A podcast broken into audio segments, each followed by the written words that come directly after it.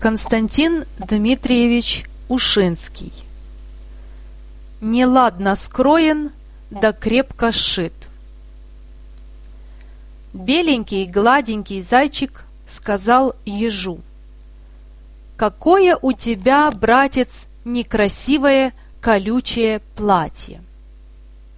«Правда», — отвечал еж, — «но мои колючки спасают меня от зубов собаки и волка. Служит ли тебе также твоя хорошенькая шкурка?»